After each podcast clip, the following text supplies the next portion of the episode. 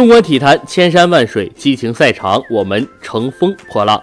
各位听众，晚上好，今天是二零一九年一月十二号，星期六，欢迎收听体育晚报，我是竞彩电台主播文翰。首先，欢迎关注 NBA 常规赛的消息。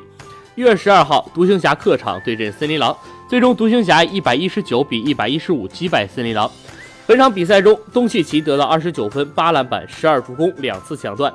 值得一提的是，东契奇是自文斯卡特之后首位在常规时间最后两分钟内反超球三投三中的新秀球员。数据方面，巴恩斯拿下二十三分，巴里亚入账十六分七助攻，小乔丹八分十五个篮板。诺维茨基登场十三分钟，三分球四投零中，得到了四篮板一抢断一盖帽两次失误。森林狼方面，唐斯入账三十分十一篮板四个盖帽，罗斯得到二十一分五助攻一个盖帽。维金斯贡献十七分六个篮板一抢断两次盖帽。另一场比赛，奇才坐镇主场迎战雄鹿，最终奇才一百一十三比一百零六战胜雄鹿。本场比赛中，比尔拿下三十二分五篮板七助攻三抢断和一次盖帽，阿里扎拿下二十分两次抢断，杰夫格林贡献二十分五篮板。雄鹿方面，姆米德尔顿贡献二十五分八篮板一助攻，布莱德索贡献十八分八篮板九助攻三抢断。布罗戈登入账十五分、六篮板、八助攻和一个盖帽。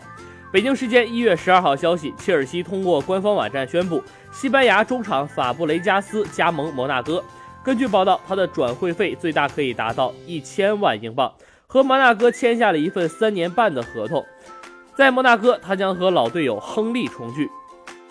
北京时间一月十二号消息，巴萨通过官方网站宣布，西班牙前锋穆尼尔离队，加盟塞维利亚。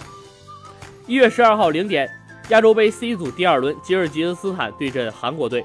金敏哉在上半场结束前头锤破门，下半场黄一柱、黄喜灿全场三中门柱，最终韩国队一比零取胜。小组赛两轮过后，韩国队和中国队同积六分，中国队净胜球优势排名榜首。下轮两队将直接对决，争夺小组头名。五大联赛竞彩实战指南已经上线，精准解析比赛技巧，最新竞彩方案推荐，请订阅竞赛电台。以上就是今天体育新闻的全部内容，我是文翰，我们明天再会。